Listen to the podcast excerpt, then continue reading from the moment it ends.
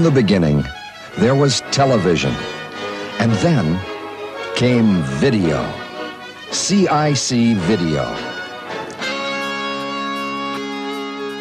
Der Star Trek Podcast mit Simon und Sebastian. Normalerweise besprechen wir jeden Dienstag eine Star Trek Episode. Aber heute gibt's eine Sonderfolge. Ihr hört Trek am Freitag.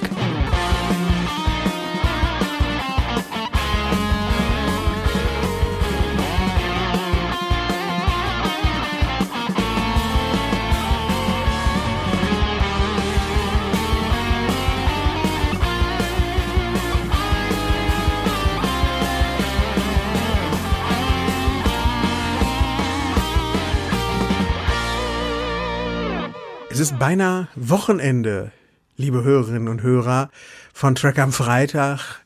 Und das heißt, es ist, ja, eben genau, es ist Zeit für einen Track am Freitag. Und zu diesem äh, Behufe habe ich mir mal wieder meinen Co-Moderator, meinen Best Buddy, den äh, Slutko zu meinem Jürgen habe ich mir in den Podcast eingeladen, den großartigen Simon. Schönen guten Tag, Simon. Einen wunderschönen guten Tag, mein lieber Sebastian. Slatko, wie geht's ihm eigentlich? Ich habe schon lange nichts mehr von gehört. Ich glaube, der Jürgen, äh, der war dann später noch irgendwie in diesen Sendungen, war der immer irgendwie zu sehen. Weißt du, hier gemeinsam kochen und, und alles, was es da gibt und singen und Ratespiele. Aber von Slatko, der war dann irgendwann weg. Und das war so ein Riesending, dieser Slatko, ne? Das war ja, weiß ich nicht, so ein Archetyp hat sich da gebildet, so ein neuer, ne? Slatko. Die hatten sogar Chart-Hits. Ja, ja, mein best, irgendwie mein bester Freund oder irgendwie so. Das sollten wir eigentlich auch mal machen, Sebastian, finde ich. Wenn es ja. so langsam mit uns Richtung Abstellgleis geht, ja, dann machen wir so einen Schlager. wir machen Podcast die ganze Woche. Wir machen Podcast den ganzen Tag. Irgendwie sowas. Boah, war das schief jetzt. Ein Taderich für dich und ein Taderich für mich. Sperr jetzt mal die Lauscher auf. Das ist die Fahrkarte ins Glück. Wir säuseln dir ins Ohr. Und dann mach ich so ein Flipper-Drum-Solo, weißt du, die Flipper sind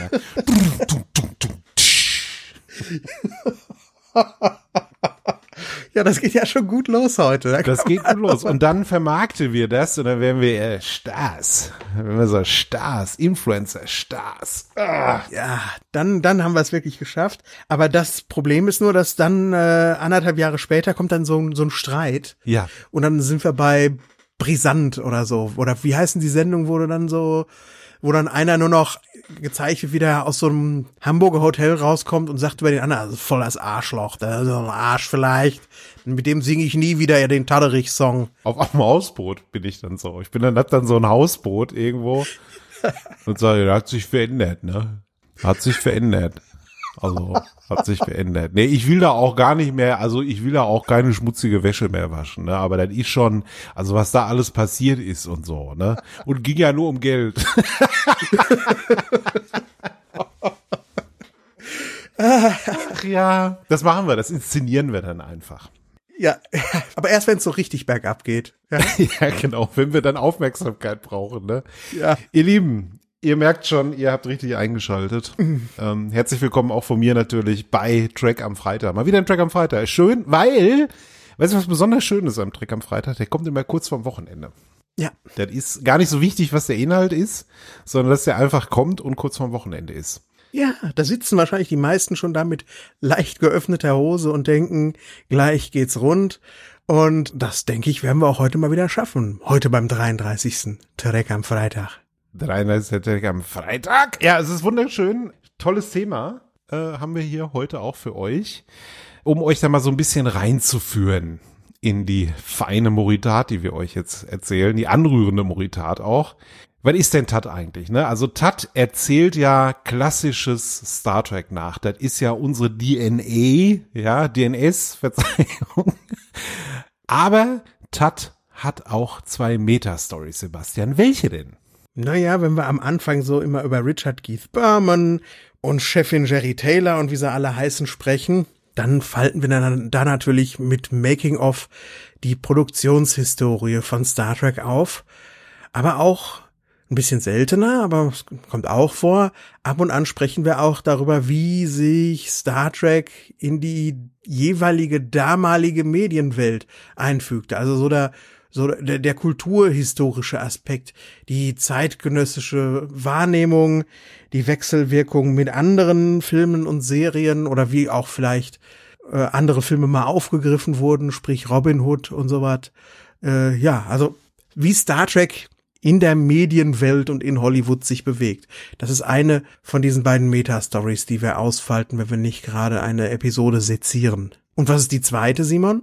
Ja, wir reden ja manchmal auch ganz gerne über uns und vor allen Dingen über unser Fanleben in den 90ern und das Fanleben generell in den 90ern, aber eben am Beispiel unserer eigenen Erlebnisse und Entwicklungen. Das lassen wir immer schön einfließen. Und das ist auch immer das Schöne, wenn man dann auf Menschen trifft, die so in unserer Altersklasse sich ungefähr bewegen, die dann sagen, ja, das habe ich genauso erlebt. Ne? Oder auch jüngere Leute, die kommen und sagen, ist aber ganz interessant, ne, wenn ihr da so Geschichten aus dem Krieg erzählt. Das sind diese beiden ja dieser Meta-Überbau von Track am Dienstag. Und jetzt kommen wir zu The Search Part 1. Habt ihr ja alle hoffentlich gehört am Dienstag. Und da erzählten wir euch, wie Star Trek im Spätsommer 1994 auf dem höchsten aller Erfolgsniveaus angekommen war. Aber interessanterweise gleichzeitig Deep Space Nine, das Ding, was ja jetzt im Grunde Star Trek ist, ne, zu diesem Zeitpunkt, Next Generation vorbei, Voyager am Horizont, wurde gleichzeitig immer weniger beachtet. Das ist der produktionshistorische, der kulturhistorische Teil des Ganzen. Und heute, das haben wir aus, hätten wir auch in The Search Part 1 fast noch erzählen können, aber dann wäre das eine ewig lange Folge gewesen. Heute falten wir mal wieder so ein persönliches Fan-Ding auf, das mit The Search Part 1 einherging. Denn da kann ich zumindest für mich sprechen. Mit The Search Part 1 hat sich mein Fan-Dasein drastisch verändert. Und zwar so drastisch verändert, dass ich das eigentlich mal an so einem Freitag wie dem heutigen hier erzählen muss. Finde ich eine sehr, sehr gute Idee. Denn als ich so überlegt habe, wann hat sich denn für mich etwas verändert in der Rezeption von Star Trek, dann ist das auch so diese Ecke. The Search mhm. Part 1. Ja, komm ich gleich, guck mal, wie schon ganz, ähm, ja, ganz belegte Stimme. Ganz belegte Stimme und so. Da komme ich dann gleich nochmal drauf zu sprechen. Und da haben wir gesagt, Mensch, komm, wenn wir da so viel Auszutausch haben, machen wir einen eigenen Freitagstreck. Jetzt waren wir ja vor ein paar Monaten in Dortmund, ja, auf der Comic Con und haben da einen Vortrag gehalten, der so ein bisschen in diese Kerbe geschlägt, geschlagen ist. Siehst du, bin, ja. schon wieder, bin auch schon wieder geistig in Dortmund. Und natürlich gibt's jetzt so ein paar Überschneidungen in dem, was wir euch jetzt gleich erzählen werden, wenn wir so ein bisschen die Historie da aufarbeiten. Aber es geht dann auch schon um was anderes. Und in Dortmund, naja, waren jetzt auch zwar einige, aber auch nicht so viele. Das heißt, für die allermeisten, nee, die es ja. hören, wird Luftig. das, was wir jetzt hier erzählen, äh, doch relativ neu werden. Aber wir haben ja schon mal versprochen, wir werden das, was wir da erzählt haben, auch noch mal zweitverwerten. Und das ist dann heute der Fall. So ist, so ist das. Und nicht nur zweitverwerten, sondern ausschmücken auch noch. Ausschmücken. Aber fangen wir mal an, Sebastian, mit Zahlen. Zahlen, Zahlen, Popalen. Ja? Hm. Gehen wir zurück ins Jahr 1994 nach Deutschland. Wie ist denn da die Situation aktuell? Machen wir mal eine Bestandsaufnahme. 139 neue Star Trek Geschichten kamen in Erstausstrahlung auf Sat 1 und es wurde gezeigt Next Generation ab Mitte Staffel 4 bis zum Finale der Next Generation und die ersten beiden Deep Space Nine Staffeln. Wahnsinn. Wir haben es schon oft gesagt. Wahnsinn. Denn das Ganze in etwa acht Monaten, ne? Also 28. Januar bis 3. Oktober. Zwei hin, vier im Sinn. Wenn man das jetzt auf ein volles Jahr hochrechnet, entspricht das einer Quote von etwa 204 Episoden. Also, das ist schon, das ist schon jede Menge Futter, wenn man Fan von irgendwas ist. Da, also, da hast du eigentlich immer was zu tun. Du hast nie eine Pause, schaltest nie ab, sondern du bist, du reitest einfach auf dieser wahnwitzigen Welle, reitest du mit und wirst mit Content versorgt. Daran herrschte kein Mangel. Ich verbinde ja auch mit Staffel 2 und Staffel 3 vielleicht deswegen auch so viele nostalgische Verbindungen oder bin da, fühle mich da noch mehr zu Hause als Staffel 4, 5, 6, 7 von der Next Generation, weil ich da jeweils eine Woche zum Verdauen bekam vom ZDF, Simon. Ja. Ich konnte die Folge sehen und dann ja auch mal sacken lassen. Und sacken lassen ist ja nicht der Fall, wenn du 139 Folgen innerhalb von acht äh, Monaten serviert bekommst, ne? Absolut nicht. Und vor allen Dingen, wenn du solche Fälle hast, wenn da so Mehrteile gerade liefen, sowas wie Best of Both Worlds oder auch die späteren, wo man tatsächlich in der US-Ausstrahlung so gewisse Zeit hatte, auch da so eine Spannung aufzubauen, ja, oder sich einfach eine Vorfreude darauf, wie es weitergeht, ne, das hattest du hier nicht. Ist nicht unbedingt negativ, aber trotzdem wollte ich jetzt einfach mal erwähnen, dass dieser dass diese Pause einfach wegfällt. Das ist so, wie wenn du von der Achterbahn runterkommst im, im Phantasialand, gehst sofort auf die nächste Achterbahn, ohne diese Wartezeit. Und natürlich ist eine lange Wartezeit nervig, aber so ein bisschen Wartezeit. Hm. Zehn Minuten, ja, 15 Minuten. Das erhöht natürlich die Vorfreude auf das, was da kommt. Und das hatten wir nicht. Also wir, wir, wir wurden einfach zu geschissen, sag ich jetzt mal auf gut Deutsch, ja, mit Star Trek-Episoden, mit neuem Content. Dazu kamen die Bücher, die wir da auch gelesen haben und so. Also unser Leben war schon sehr trackig. Oh ja, das kann man gar nicht anders sagen.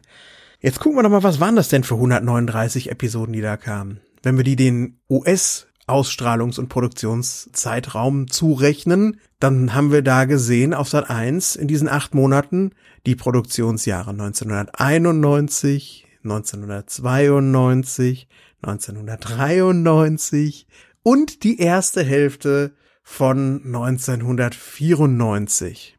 Und Simon, du hast das gerade so schön vorgerechnet. Mach die Rechnung doch für diese äh, dreieinhalb Jahre nochmal für die USA auf. Ja, genau aus dieser Zeitspanne stammt der Content, den Sat1 da eben rausballerte.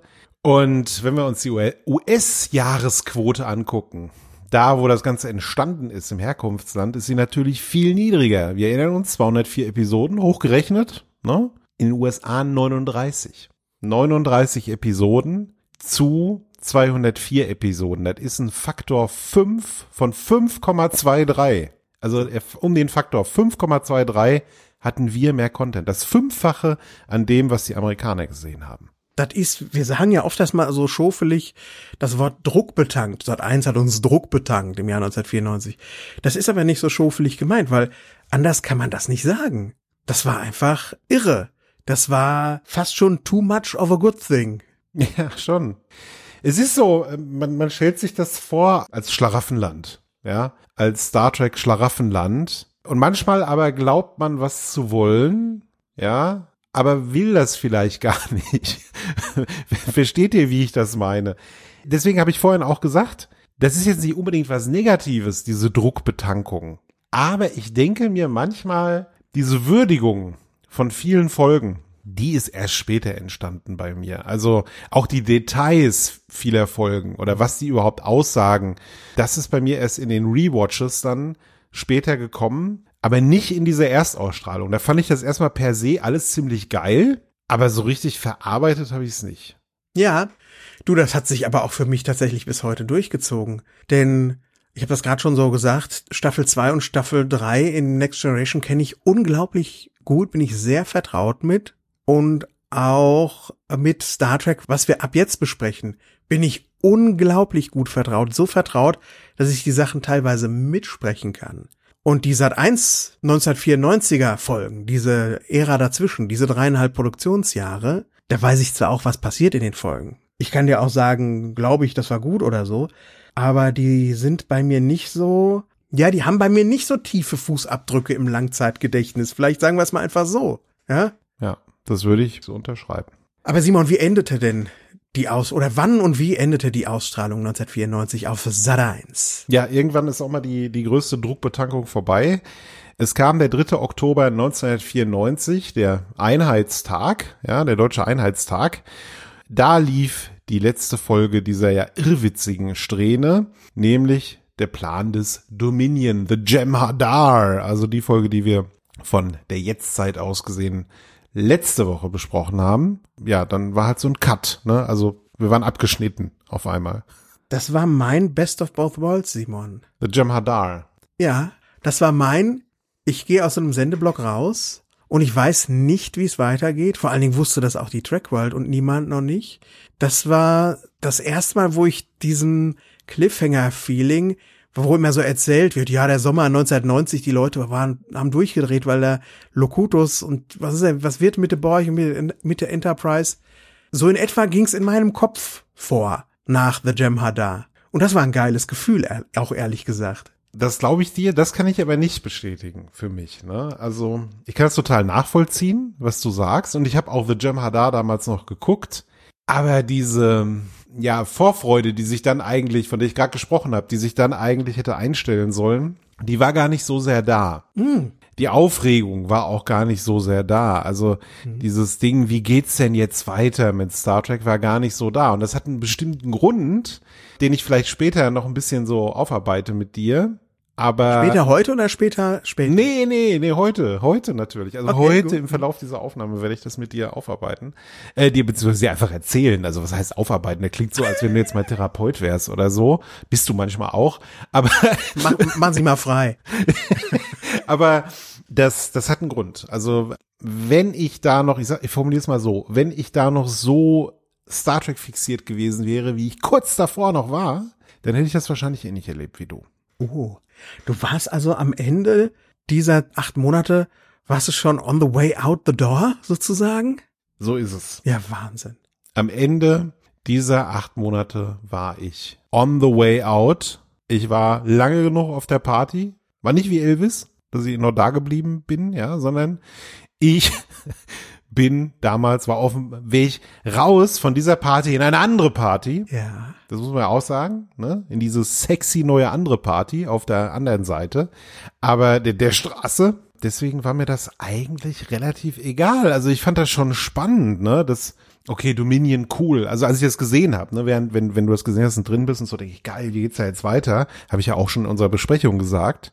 Aber so wirklich schon im Kalender rot angestrichen, wann The, Thir The Search, oder wie kriege ich da, wie kann ich das jetzt sehen? Das war nicht mehr. Ja, ja, ja, gucke mal. Das heißt, äh, das war mir so noch nicht bewusst. Ich wusste, das kommt irgendwann, aber ich wusste nicht, dass das jetzt ist, dass äh, der große Track am Dienstag Schaffner namens Gene Roddenberry in the Sky, da das im weichen Stellwerk uns beiden auf andere, andere Geleise ja, lenkt jetzt von nun an. Hat er jetzt gemacht? Hat er, so ein bisschen, hat er ein bisschen gemacht. Ne? Aber da kann er nichts für. Das ist, nö, nö. Äh, also, kann er nichts für. Aber bevor ich da drauf komme, wie ging es denn weiter, Sebastian, in Good Old Germany? Ja, jetzt soll man ja meinen, dass nach so einem contentreichen Jahr 1994 kommt 1995 und das steht dem in nichts nach. Ja? Gibt's auch wieder Star Trek satt. Und was gab's? Es gab im Februar den Kinofilm Star Trek Treffen der Generationen. Im Februar 95 lief er im Filmpalast, habe ich ihn auch gesehen.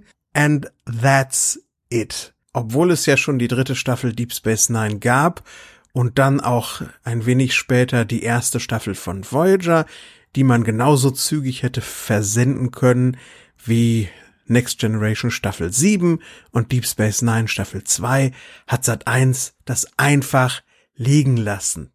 Es gab kein neues Star Trek in Deutschland im Jahr 1995.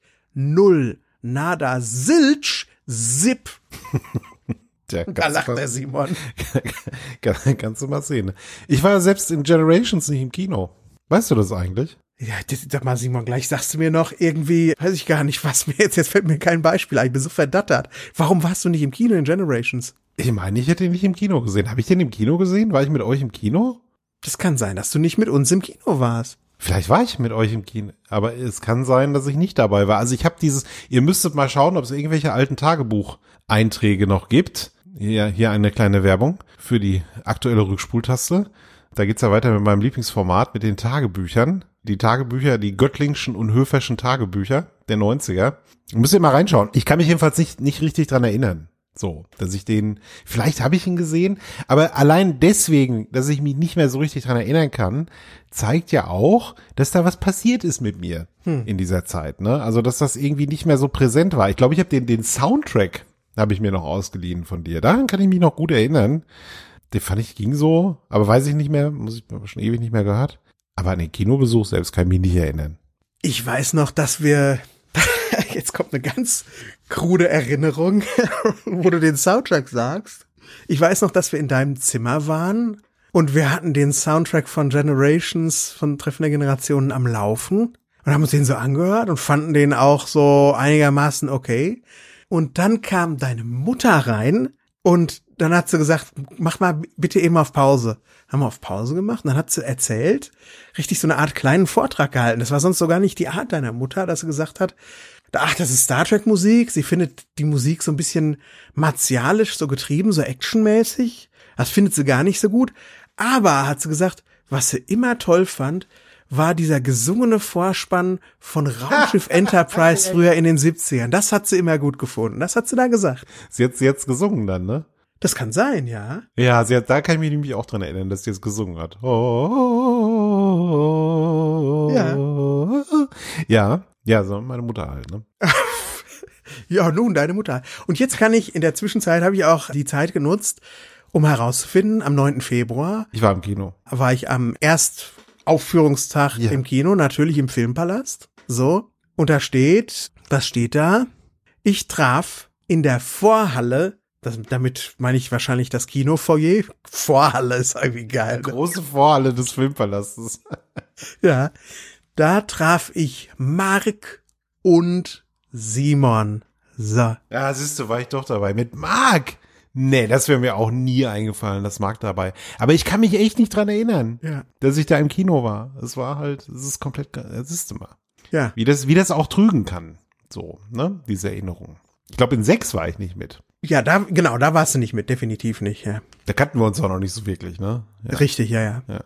Nach dem Film, kann ich nochmal hier ganz kurz zum Besten geben, nach dem Film trafen wir beim Rauskommen in der Fohalle, jetzt habe ich auch noch das R unterschlagen, in der Fohalle trafen wir Thorsten und Christian und Christian, ja? Ich weiß, wer der zweite Christian ist. Also ich habe da eine sehr gute Vorstellung davon, wer das ist, ja. Mhm. Und die warteten da, um in die Vorstellung um 17.30 Uhr zu gehen, denn wir waren natürlich sofort in der ersten um 3 Uhr. Mhm. Ah, okay. So war das damals. Aber gut, jetzt äh, haben wir lang genug abgelenkt von der eigentlichen Story heute. Ja, aber es hat sich wieder ein bisschen was geklärt, ne? Aber Ja, oder? Ich, Ja. ich glaube, ich fand den Film auch. Ah, das kann ich nicht, das kann ich nicht, das kann ich jetzt noch nicht sagen, weil wir es dauert ja gar nicht mehr so lange, bis wir den hier bei Track am Dienstag besprechen. Da können wir dann über Generations reden. Ich möchte das jetzt nicht hijacken hier. Nein, nein. Also, ja gut. dann, also nix, ne, bis auf eben Generations. Ein Jahr später dann erst, also am 15. Februar 1996, nach exakt 500 Tagen Sendepause, da lief dann die Suche Teil 1, The Search Part 1 auf Sat 1, wie Harald Schmidt immer gesagt hat.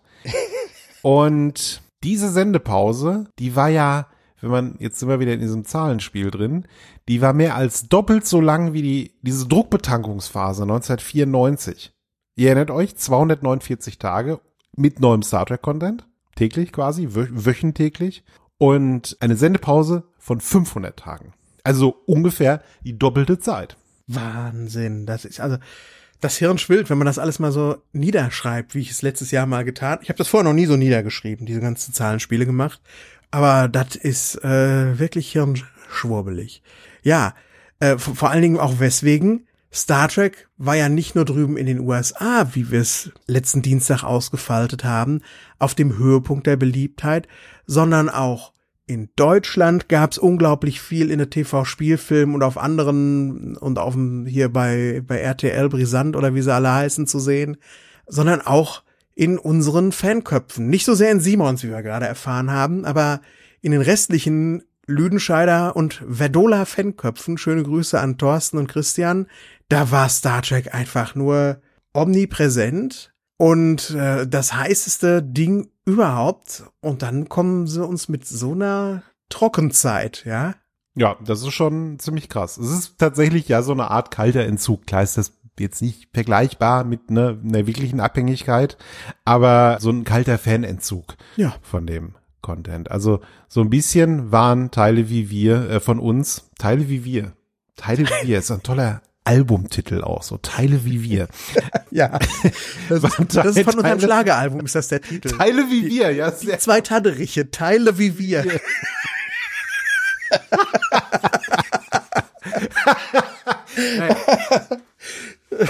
es war so ähnlich wie Junkies, denen man den Stoff wegnimmt. Und da war natürlich die Frage, sag mal, ticken die noch ganz sauber hier? Unser Dealer sozusagen seit eins, ne, ist der, was geht denn mit denen los?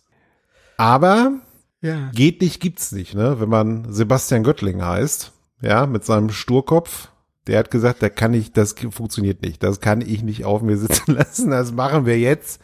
Das Problem löse ich. Ja, ich brauche dringend einen neuen Dealer, war meine Ansage.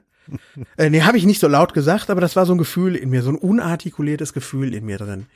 Ja, wo ist der herzubekommen?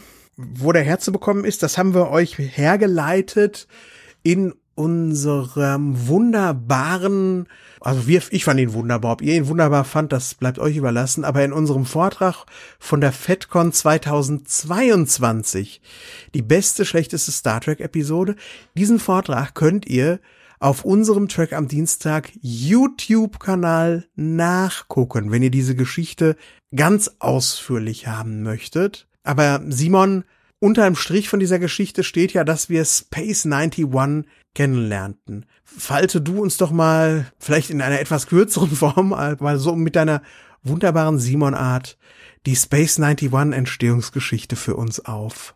Was heißt das? Was ist das? Woher kennen wir das? Ja, der Udo. Der Udo Grizesiak. Was? Oder auch, wie wir ihn liebevoll Gzezak genannt haben. Ja, Udo Gzezak. Ich will Gott gerade meinen. Das kommt, weißt du, woher das Gzezak kommt? Weißt du noch die Genese? Von, Von der Oma. Von der Oma, genau. Meine Oma, die ist ja, kommt ja aus Schlesien, die hat den Namen dann mal irgendwann gelesen, hat gesagt, der Udo Gzezak. Hat mal wieder, hat mal wieder was geschickt, ne?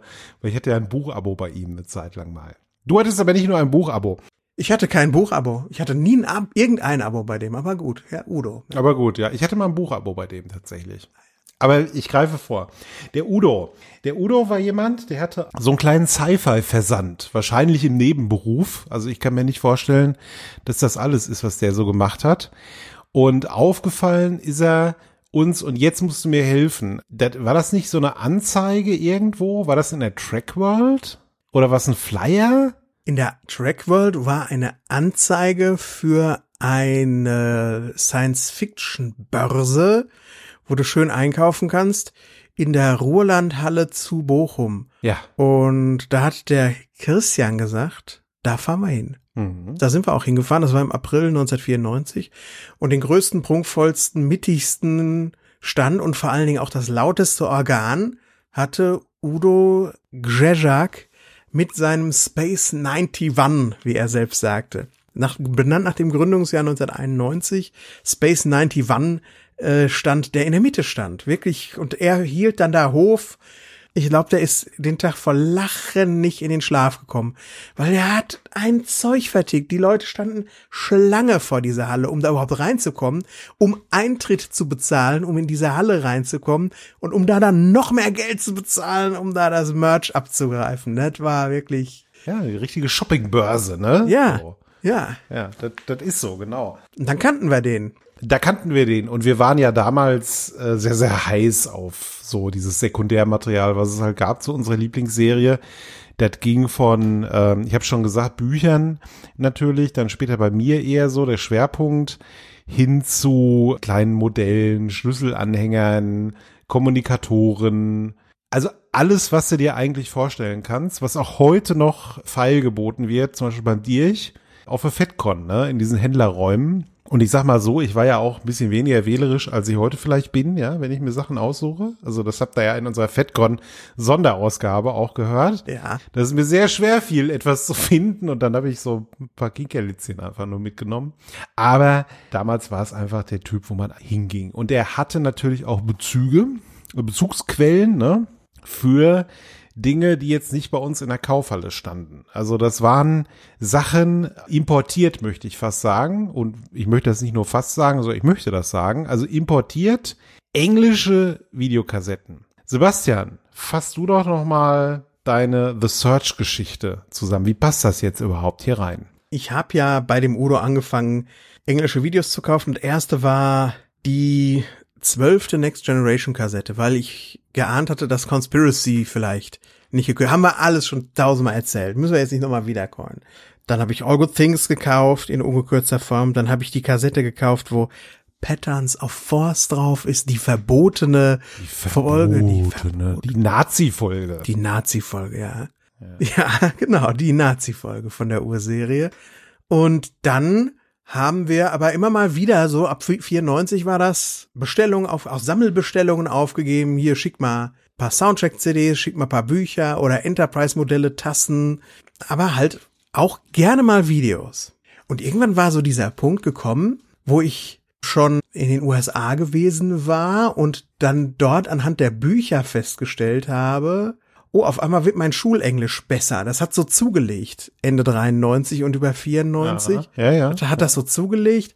Und wo ich zum Beispiel auf Sky One geguckte Folgen von Christian, Next Generation Folgen oder aufgenommene Folgen, da habe ich noch Mitte 93 habe ich Bahnhof verstanden nur.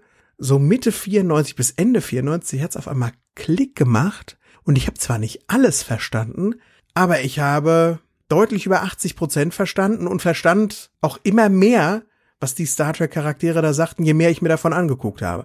Und irgendwann war so die kritische, so ein kritischer Gedanke in mir gereift, ich verstehe das ja jetzt. Und ich könnte ja, wer weiß, wann Sat 1 endlich weitermacht mit der Ausstrahlung, weil das ist ja untragbar gerade der Zustand. Ich könnte ja mal äh, die nächste Deep Space oder die erste Deep Space Nine Kassette der dritten Staffel bestellen. Voll gut.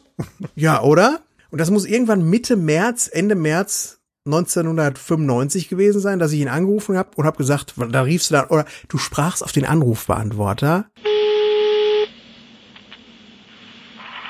Space 91, der SF-Versand in Bochum. Udo Gritzesiak, schönen guten Tag. Unser Ladenlokal bleibt auch zwischen den Feiertagen am Dienstag und am Donnerstag von je 16 Uhr geöffnet. Wir wünschen Ihnen allen ein frohes und gesegnetes Weihnachtsfest. Lasset euch reich beschenken und ein richtiges, frohes, neues Jahr. Und im nächsten Jahr bleibt alles zum Alten bei uns. Der neue Katalog kommt im März oder April. Und bis dahin verbleiben wir mit freundlichen Grüßen, Ihr Space 91. Falls Sie eine Nachricht haben, bitte nach dem Signalton sprechen. Danke. sagtest deine Kundennummer auf und dann sagtest du, ich hätte gern das und das und das und das. Ja, hallo, hier ist Sebastian Göttling, Kundennummer 34789. Ich hätte gerne Artikelnummer so und so, ne? Ja, so war das. Du, ich konnte die eine Zeit lang auswendig. Die Kundennummer. Das glaube ich dir, das glaube ich dir, ja. Ich konnte meine bei OKSoft auswendig, aber mittlerweile nicht mehr. Ja, ja, Beim Onkel Herbert. ja. Ja, auf jeden Fall habe ich ihm da auf, am Anrufbeantworter gesprochen und habe gesagt, schick mir dies, schick mir das, schick mir Ananas und Deep Space Nine Kassette 3.01, Videokassette aus England. Ja, aus England kamen die ursprünglich, nicht aus Amerika, aus England.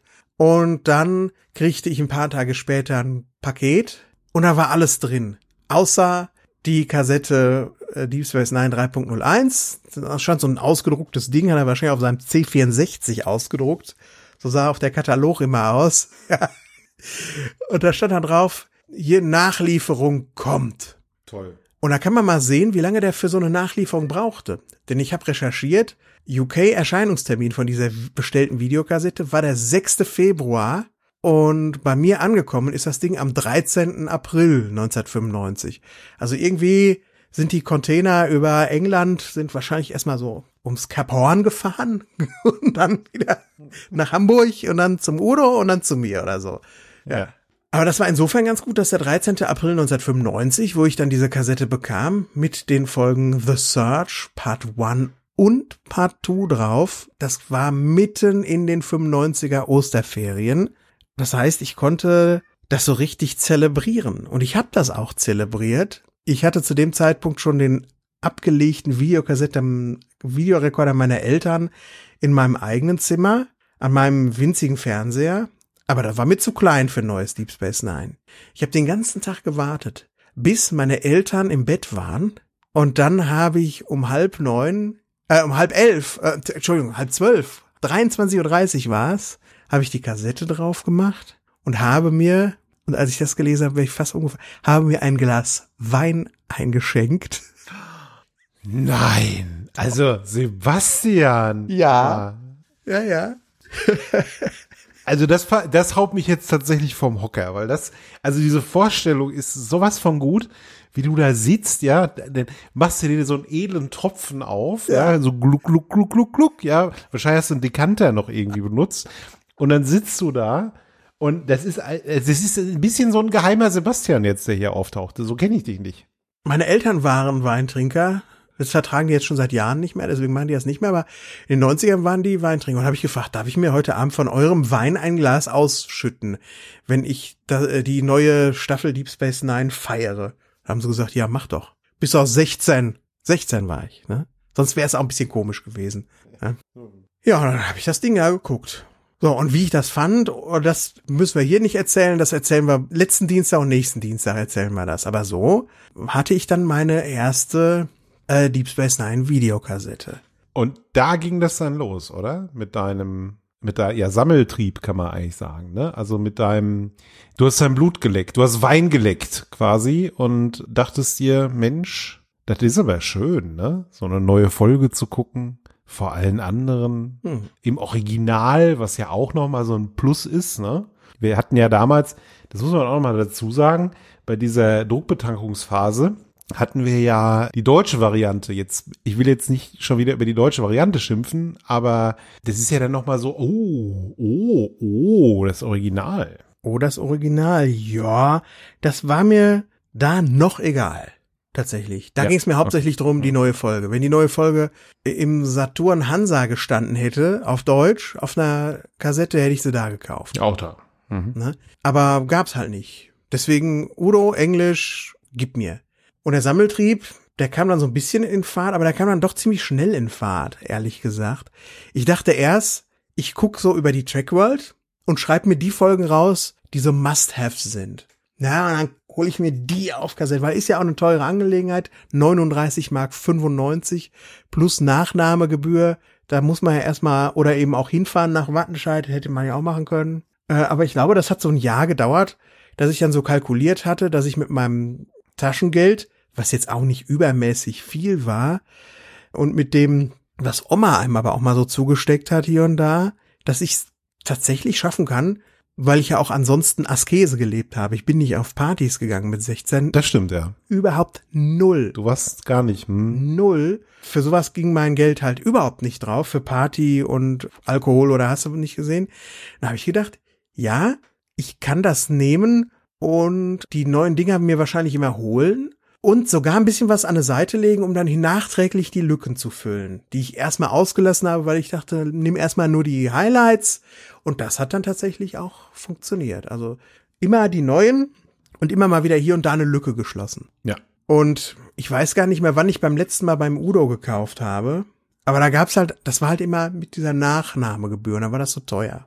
Konntest du nicht Vorkasse machen bei dem? Ging das nicht? Nee, das war ja so ein ganz schofeliges System bei dem. Das war, glaube ich, der hatte noch nie mal eine richtige Buchhaltung, würde ich fast sagen. Okay, Ohne ihm zu nahe treten zu wollen.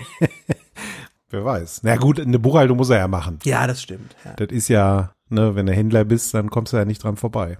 Nee, das ist richtig. Aber wer weiß. Dann kam der Bre das Bremer Filmversandhaus Cinemabilia Sagt mir auch noch was? Ja. Über die schrieb ich im Sommer 1996, hab den Cinemabilia-Katalog in der Post gehabt, zog ihn mir rein, sehr schön dick, tolle Produktpalette, endlich moderate Versandkostenpreise und ein entsprechend gestalteter Katalog im Gegensatz zu Kollege Grezesiak. Da habe ich das dann gemacht, äh, meistens in so Sammelbestellungen, abomäßig mit Thorsten zusammen, der da auch angefangen hat zu sammeln.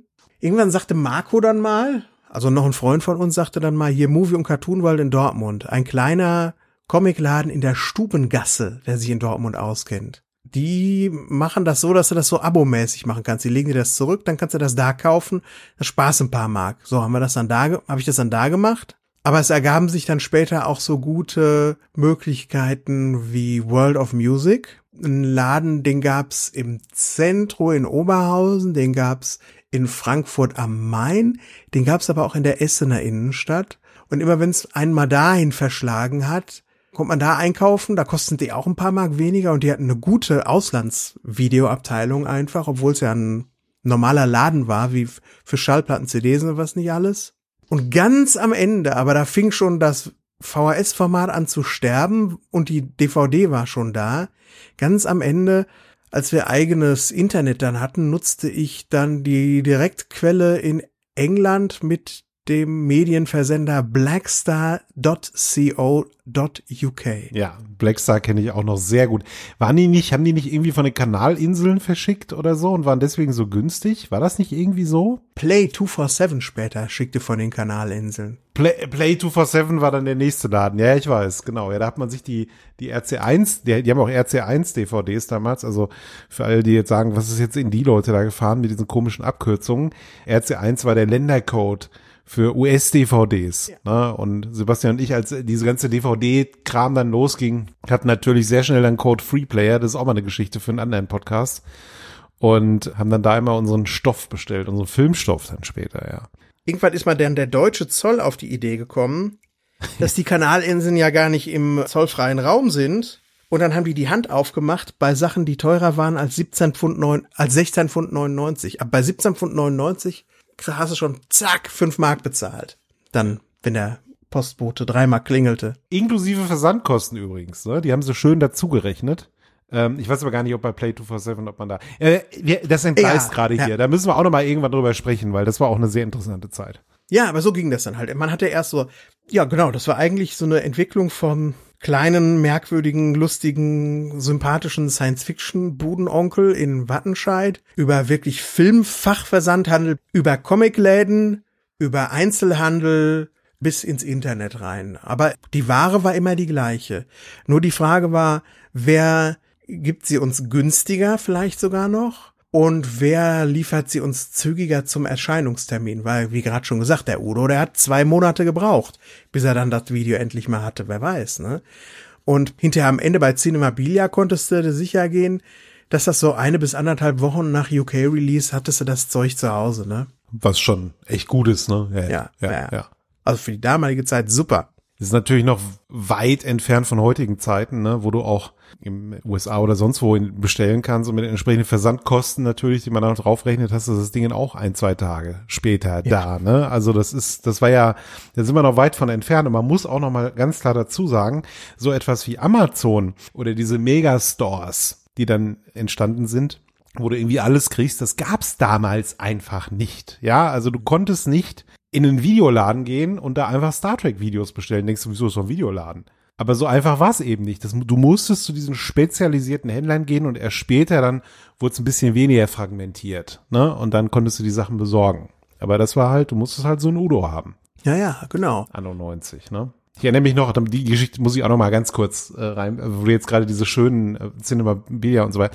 Ja. Es gab so einen Versand, der nennt sie Disc Center. Sagt ihr das noch was? Nee. Das Disc Center in Weiden. Klingt gut. Die hatten immer so einen Katalog und das war wie so Telefonbuchpapier, ja, so ganz dünnes Telefonbuchpapier und die hatten ja alle CDs gefühlt, ne? Und das war schon so ein bisschen der Auftakt in das, was ich gleich erzählen werde. Aber da gab es halt irgendwie jede CDs und da, da habe ich dann bestellt. Ne? Wenn ich so CDs haben wollte, die einfach nicht im Handel waren, dann habe ich von meinen Lieblingsbands teilweise CDs bestellt. Und dann habe ich die auch bekommen beim Disc Center in Weiden. Und dann kamen die an, da habe ich die reingetan, dachte, was ist denn das für ein scheiß Sound? Ne? Das waren so oft so Live-CDs.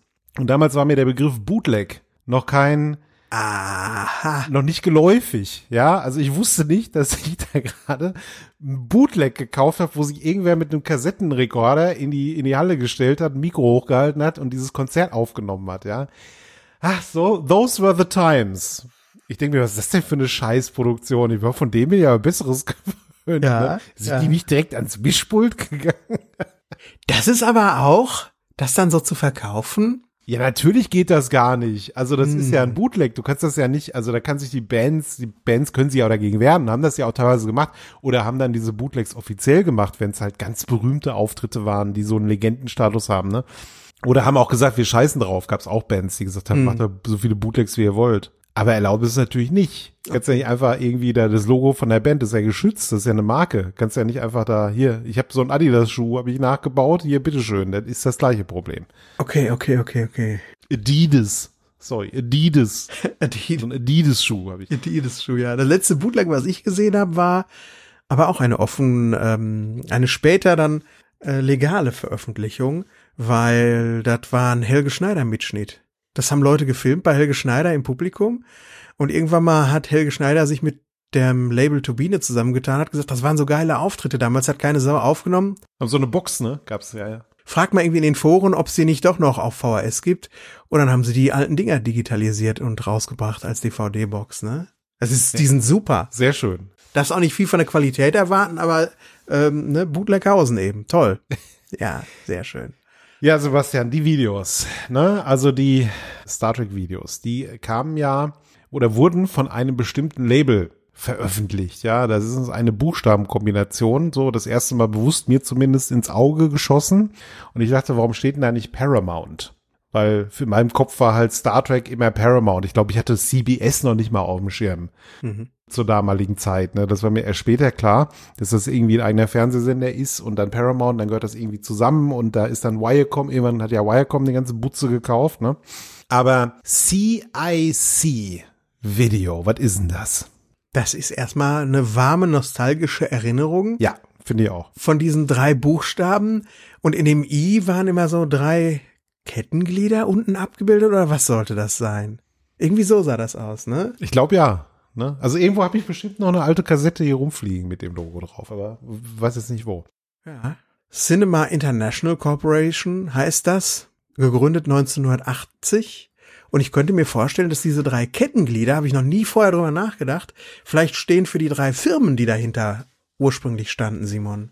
Also, 1980 haben sich nämlich MGM, Universal und Paramount als Bündnis zusammengetan, also wirklich schon ein doch erheblicher Teil der Filmwelt, kannst du sagen, ne? vor allen Dingen was die größeren Filme anbelangt.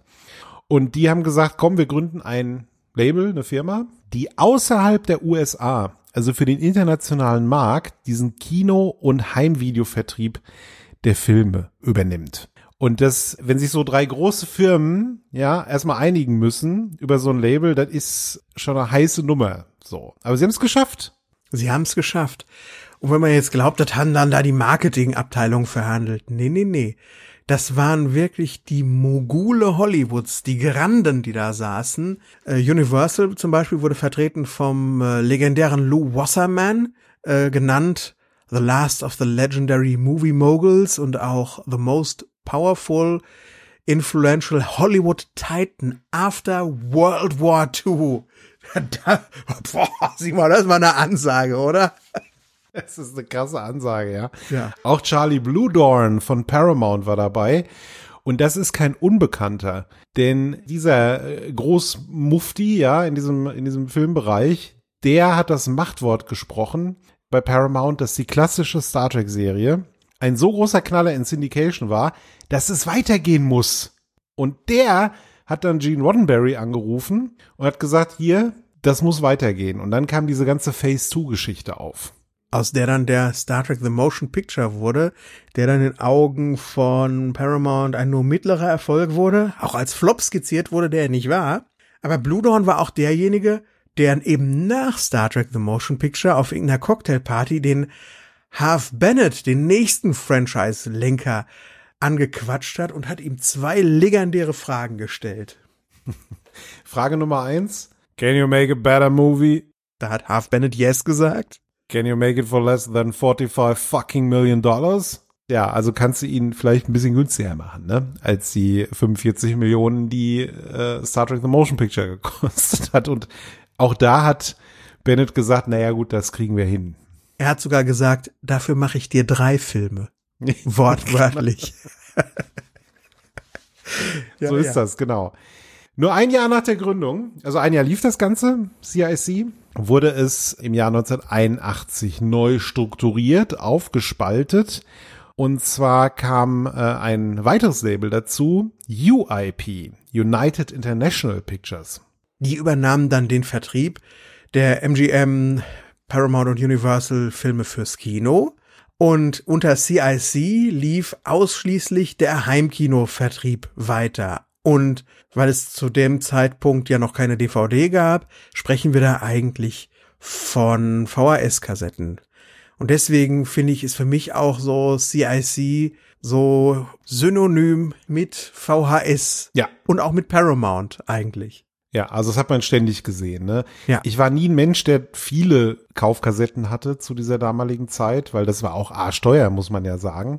Aber es ging dann irgendwann mal so los, wenn dann so Filme veröffentlicht wurden, die man damals irgendwie gut fand, also so ein Jurassic Park beispielsweise, ja, oder auch ein Forrest Gump, wo ich dann dachte, komm, den will ich jetzt noch mal sehen. Und dann habe ich mir die Kassetten gekauft und ich habe da, da war es dann auch sehr oft. CI, eine CIC-Geschichte, ne? Das war einem irgendwie bekannt, aber was sich dahinter verborgen hat, keine Ahnung, wusste ich nicht. Man hat es auch immer so an der äußeren Form irgendwie auseinanderhalten können, weil CIC hatte so Videohüllen, die waren so matt, so rau, hatte so eine komische raue Oberfläche. Genau, ja, ja, Ja. ja. Ach, ja, jetzt, jetzt kommt der Nostalgieflash gerade. Oder?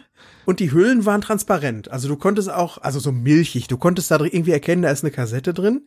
Und Warner Home Entertainment, die im Direktvertrieb gearbeitet hatten, bei denen waren die Videohüllen, wo die Cover reingeschoben wurden, waren glatt wie ein Babypopo, Ja. so richtig hochglanzmäßig und schwarz waren die Hüllen. Du konntest nicht reingucken. Genau so ist es. Das Ganze ging, also wie gesagt, bis 1999 lief das alles gut mit CIC. Dann kam die DVD-Revolution, ja, die digitale Revolution kam dann. Und dann ist ja dieses, man muss ja sagen, dass so Filmkassetten kaufen ein eher kleines Geschäft war. Das haben halt nicht wahnsinnig viele Leute gemacht. Ne? Also klar, man ist irgendwie in Videotheken gegangen, aber die Filme dann tatsächlich zu kaufen. Und bei der DVD ging es dann plötzlich los. Das sah super aus. Jeder wollte so ein Ding irgendwann haben, einen DVD-Spieler. Und dann wurde es irgendwie normaler, Filme zu kaufen, oder? Ja. Das haben dann viel mehr Leute gemacht. Mhm. So diese komischen 15 Jahre, in denen physische Medien im Mainstream angekommen waren, nur um dann wieder zu verschwinden, weil es Streaming gab. Richtig. Und wieder zurückzuwandern in diesen äh, Sammlerbereich, aus dem sie sich mal für 15 Jahre rausbegeben hatten. Naja, aber 99, klar, du sagtest es schon, die DVD wird langsam zum Topseller. Und da haben die Studios alle natürlich Goldgräberstimmung gehabt, haben gesagt, ja, muss doch CIC sich nicht die Taschen voll machen. Wir gehen in den Direktvertrieb. Und zack war CIC kaputt. Klar. Brauchte man dann nicht mehr so wirklich. Was hat das für die Star Trek VHS-Fans bedeutet? Es änderte sich im Grunde nur Logo auf den Verpackungen. Ab Voyager, Staffel 6, also 99 sind wir jetzt, ne? Deep Space Nine ist gerade auf dem Weg, auch, ne, so langsam in, ins Finale zu gehen. Ja, Voyager Staffel 6 erschien ab Anfang 2000 auf äh, VHS. Also wirklich bis Ende 99 war es noch CIC. Mhm. Genau, 2000 war dann das Jahr. Und dann stand da eben nicht mehr CIC, sondern Paramount Home Entertainment, weil sie es dann halt natürlich über das Paramount-Logo veröffentlicht haben. Aber, wie du schon sagst, während unserer heißen Phase und vor allen Dingen deiner heißen Phase, ne, der Videosammelphase, war es halt immer CIC. Weißt du, da habe ich auch wieder ein Beispiel. Ich war ja auch ein riesiger Wrestling-Fan, früher vor allen Dingen, ne? Äh, so in den 90ern, habe ja immer WWF geguckt und hatte auch ein paar Kaufkassetten von denen. Und die hatten auch so ein Logo, das war auch so ein Fantasielogo. Ich dachte, dahinter verbirgt sich eine Riesenfirma, aber es ist Coliseum Video hießen die, ja. Coliseum Video. Ich glaube, die haben auch ein paar Boxvideos darüber veröffentlicht und so. Nicht nur Wrestling-Kassetten, aber später waren es Wrestling-Kassetten. Und da habe ich auch so ein Nostalgieflash, wenn ich mir Coliseum Video hole und äh, höre heutzutage. Und die WWE hat ja so einen Internet-Streaming-Service, ne, wo man sich diese ganzen alten Coliseum-Videos angucken kann. Und das habe ich neulich mal gemacht. Da ist so ein eigener Bereich Coliseum-Videos. Ja. Hab mir einen Monat da mal so ein Abo rausgelassen für das Ding und hab mir das angeguckt und das ist einfach herrlich. Das ist so dieser 90er Jahre Charme, diese Logos, ja. Da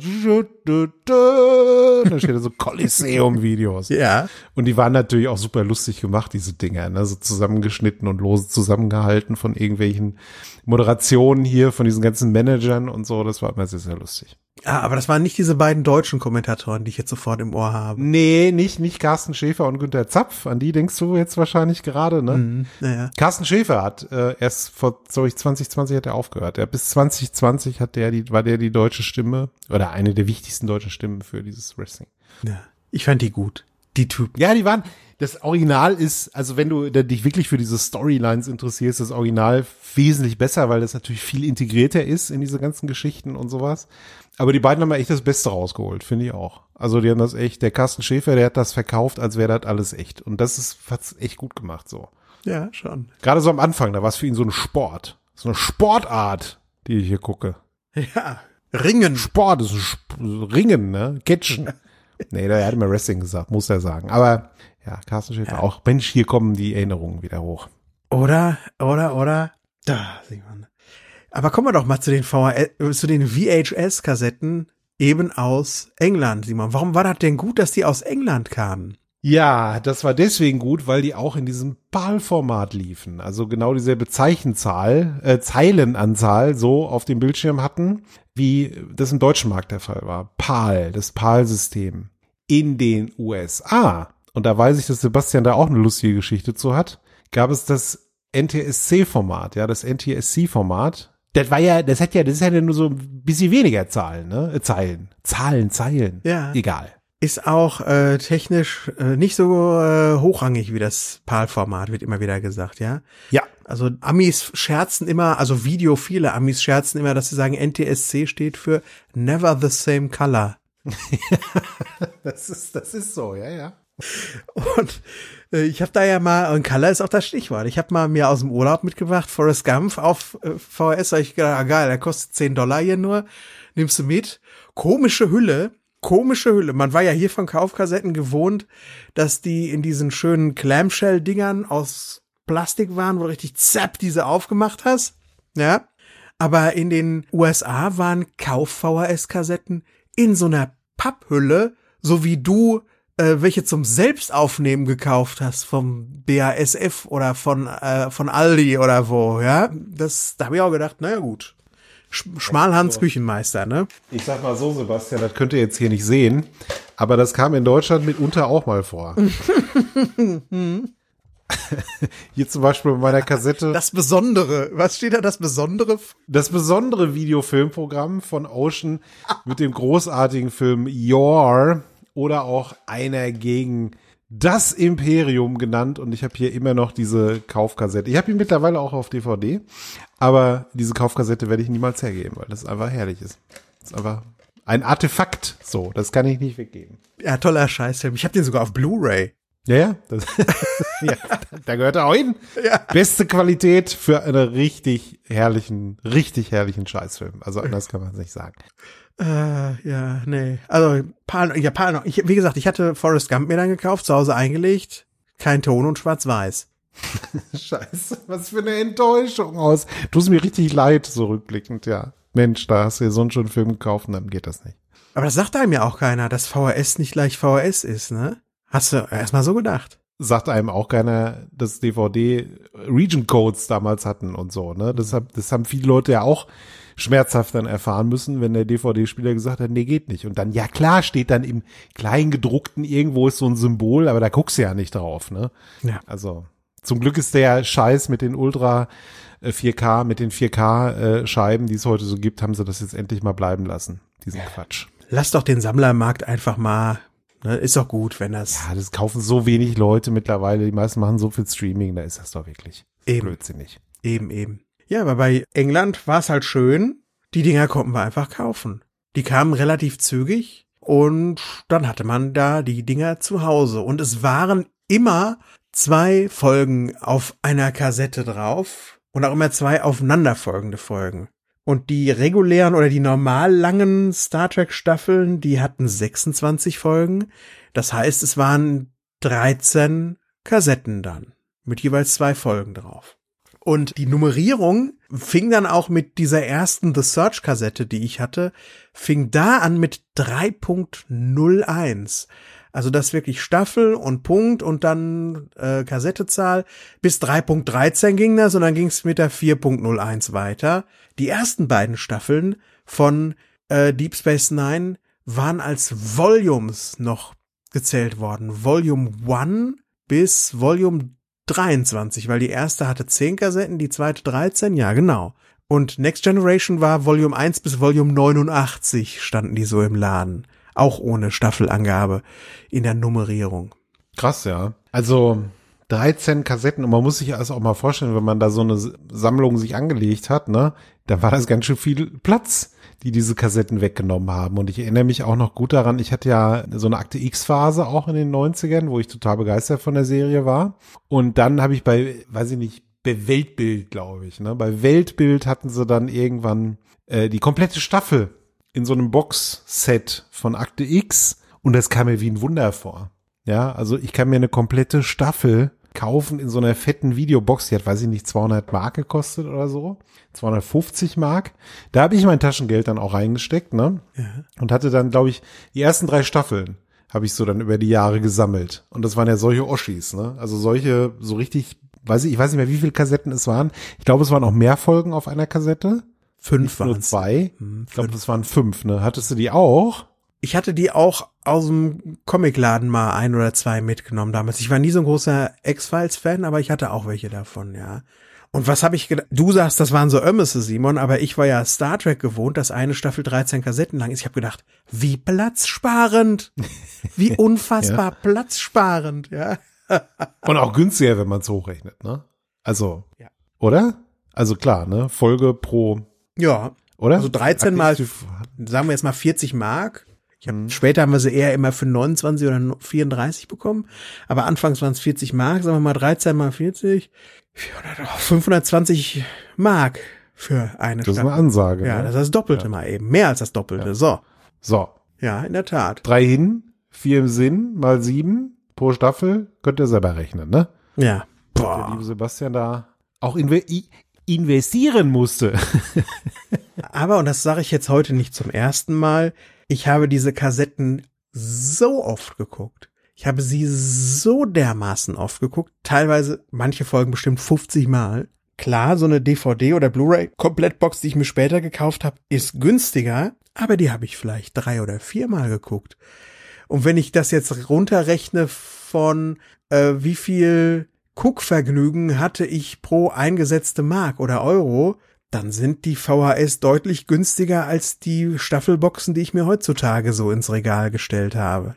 Klingt komisch, aber man muss es sich ja auch manchmal schön rechnen, oder? Man muss es sich manchmal schön rechnen, aber da ist ja auch ein bisschen was dran. Ne? Also ich weiß, der Vergleich hinkt auf mehreren Ebenen, aber bei der Musik ist es ja auch so, ich meine, wenn du dir eine Platte kaufst oder damals eine CD, also damals hat man sich eine CD gekauft, so, dann hatte man ja auch erstmal diese CD und dann hast du die gehört und du hast sie halt täglich gehört. Und dadurch muss man auch sagen, haben sich ja Alben erstmal erschlossen, so für mich. Ne? Wenn man die beim ersten Mal denkst du, was ist das denn? Und dann nach so zehnmal denkst du, oh, geil, jetzt, jetzt verstehe ich euch. Und so ähnlich kann man das ja auch auf Folgen übertragen. Ich meine, das, da reden wir oft drüber äh, bei unseren Tat-Besprechungen. Und ich glaube, bei so einer, da gibt's da wieder dieses Availability Ding, ne? Also wenn du halt irgendwie eine, eine so eine Set hast mit DVD, das geht alles ganz schnell.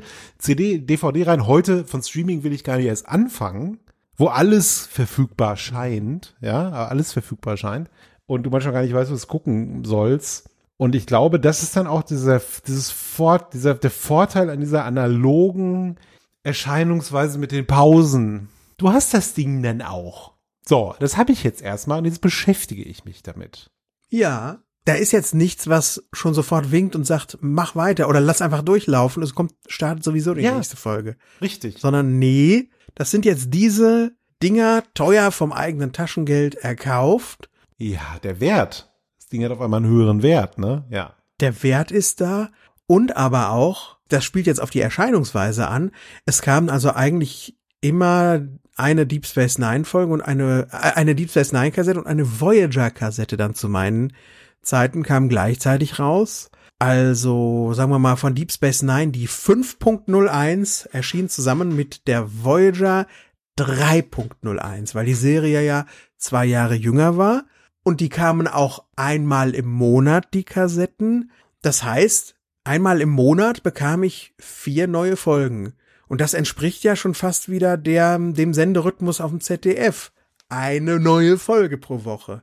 Vier neue Folgen pro Monat. Ja. Und mit diesen vier Folgen habe ich mich dann einen Monat lang intensivst ja. auseinandergesetzt, bis ich die auswendig mitsprechen konnte. Wirklich auswendig mitsprechen konnte. Ja. Ich kann das bestätigen, denn als äh, ich viele dieser Folgen damals gesehen habe bei dir auf Video, ein bisschen später, Wie gesagt, ich sag da gleich noch ein paar Takte zu. Ich habe das ja schon so angeteasert. Kommt noch, keine Sorge. Konntest du tatsächlich Szenen auswendig mitsprechen? Also das ist, wenn, also wenn der Cisco da irgendwie was gesagt hat bei Deep Space Nine, hast du mitgesprochen. Ja, die Lippen haben sich bewegt. Und damals hast du auch wirklich mitgesprochen. Von daher, ja, das kann ich bestätigen. Und ich musste immer raten, was passiert als nächstes bei Deep Space. Manchmal lag ich richtig. Manchmal lag ich richtig, war ich richtig gut so. Ja, das stimmt. Das stimmt. Ich habe mich ja jetzt auch erwischt, ne? The Search Part One, als ich das geguckt habe, jetzt in Vorbereitung auf unseren Podcast am Dienstag. Ich kann das immer noch mitsprechen, manche Szenen. Ich kann das immer noch mitsprechen. In Staffel 1 und 2 und wie gesagt auch bei Next Generation, die Staffeln 4, 5, 6, 7. Nee, nicht so. Weiß ich, was passiert, aber ich tat das rein und ich wusste, was der Cisco sagt hier. Ich hätte, hättest so Pause machen können und sagen, Sebastian, jetzt führ du mal als Laienschauspieler die Folge zu Ende. Ich gemacht. Alle Rollen gespielt. Alle Rollen, ja. Dann ist Salome Jens hätte ich gerne gesehen. ja. Ja, aber diese Zeit kommt jetzt, wo ich die Folgen nicht nur Deep Space Nine, sondern auch Voyager auswendig kenne, ne? Ja, bei Voyager ich ein paar vielleicht, aber bei Deep Space Nine bei mir auch, ja. Also vieles davon habe ich ja dann auch aufgesehen. Toll. Ja. Wie, wie waren die eigentlich gestaltet, diese Kassetten, Sebastian? So von außen. Was war da so immer drauf? Neben der Nummer. Also die Deep Space Nine Kassetten sahen immer ein bisschen langweilig aus, weil das war immer eine Mischung aus Station und Wurmloch und dann kam der Gaststar der Woche als mit seinem Gesicht durchs Wurmloch vorne auf dem Cover. Und bei Voyager haben sie sich immer die Mühe gegeben, richtig schöne Weltraum, prunkvolle Weltraumszenen zu nehmen. Von der Voyager existierten auch nur drei oder vier Fotoperspektiven. Die haben sie dann im Paint Shop irgendwie gespiegelt, anders eingefärbt, diesmal von einem Asteroiden, diesmal fliegen sie irgendwie in so einen Nebel rein oder so. Aber Voyager sah schon ein bisschen cooler aus. Dafür hatte Deep Space Nine den cooleren Spine. Deren Titel Star Trek Deep Space Nine war leider nicht bis zum Ende äh, der Serie, war Gold geprägt. Wirklich mit Goldfolienprägung in dem Cover drin. Und es lief auch ein, so wie beim lustigen Taschenbuch, lief auf so einem dünnen Streifen in der Mitte, da war es vielleicht so zwei Daumen dick, ja, lief ein ganz schmales Fortsetzungsbild Ja. über den Spine jeweils einer Staffel. Da kann ich mich auch noch erinnern dran. Ich habe ja auch selber ein paar Kassetten gehabt. Ja. Also vor allen Dingen aus der sechsten Staffel äh, habe ich äh, ein paar Kassetten auch von, ich glaube, The Search. Ich habe doch schon einige Deep Space Nine Kassetten auch später noch gekauft. Siehste? Ja, und bei Voyager waren es nur verkleinerte Bilder des Covers. Also da gab es kein lustig LTB-Fortsetzungsbild dann drauf. Ja. Äh, Preisgestaltung, vielleicht ein paar Worte dazu. Ich habe gerade schon mal gesagt, 39,95. Wenn man sich dann mit einem Händler mal einig wurde, dass man sagt, ich komme jeden Monat und kaufe die, dann sagten die auch schon mal, ja, dann machen wir 34,95 pro Kassette. Sonderpreis. Uh. Sonderpreis. Und bei manchen Läden gab's dann auch welche für 29,95, wenn du mal Glück hattest, also einzelne dann dazwischen. Aber eigentlich immer zwischen 30 und 40 Mark kostete eine Kassette mit zwei Folgen, ja. Und dann ging ja die Sammelei los.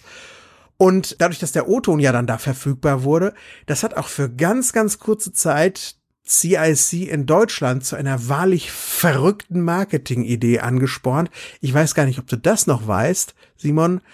Es gab für 49 Mark 95, also nochmal 10 Mark mehr, haben sie angefangen, Deep Space Nine rauszubringen und auch Next Generation rauszubringen. Das haben sie dann schnell wieder eingestellt mit zwei Folgen drauf. Aber dann dahinter nochmal zwei Folgen drauf und zwar dieselben Folgen auf Englisch. Nicht wie auf einer DVD, wo du die Tonspur umschaltest, sondern die beiden Sprachvarianten waren einfach hintereinander auf einer Drei-Stunden-Kassette drauf. Sensationell. Da kann ich mich noch dran erinnern, ja.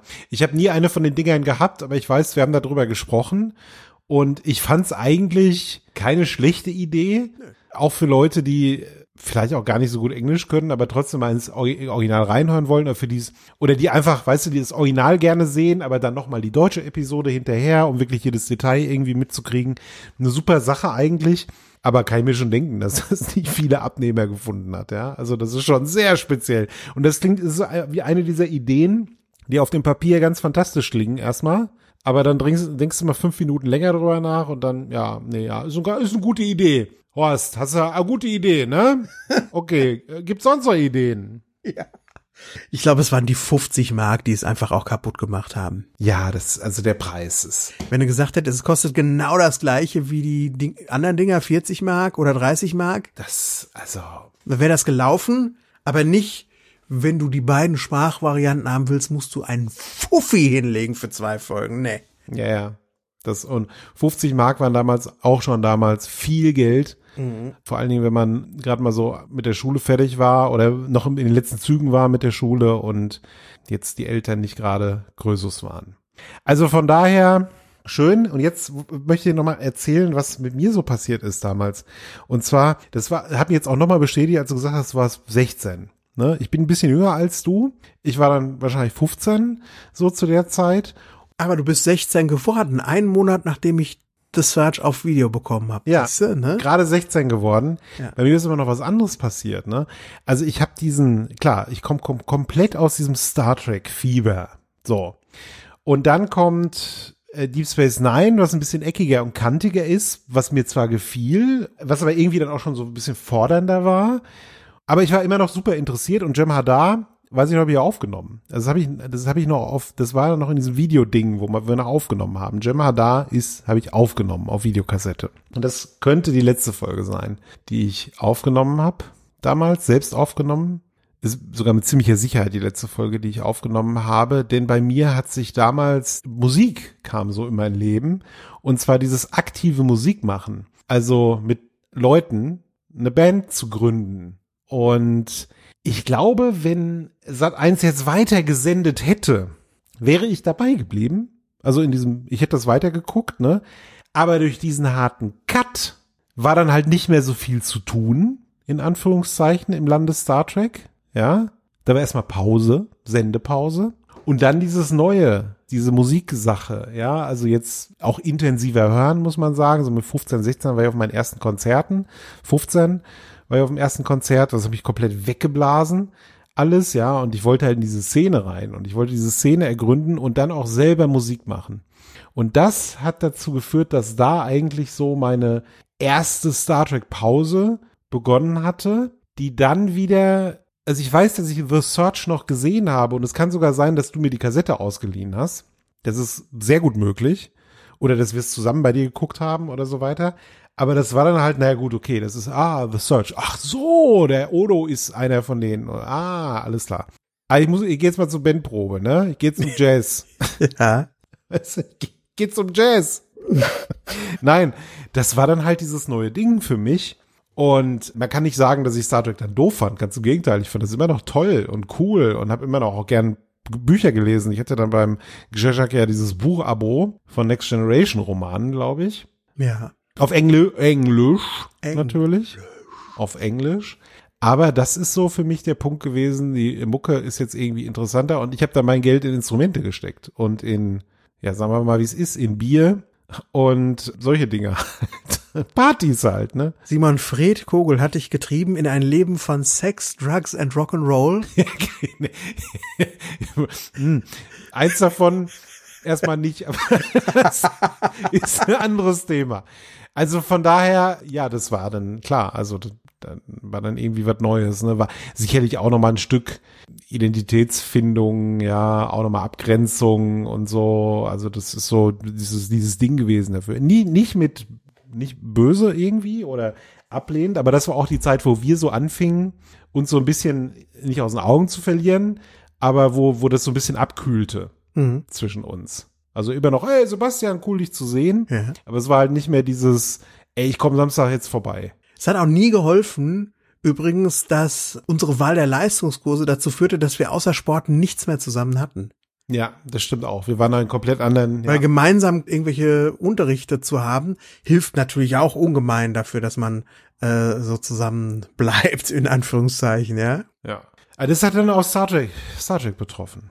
Das ist ein Narrativ, Simon, das führst du mir jetzt das erste Mal vor Augen, weil bisher ist für mich so abgespeichert, ja, so die erste große Star Trek Liebe, die Serie, die man so verfolgt, das ist die, die einen zum richtigen Zeitpunkt erwischt, ja. Es gibt ganz viele, die sagen, ich finde TNG am tollsten, weil das ist das, was lief immer nachmittags, als ich nach Hause kam, 94 von der Schule.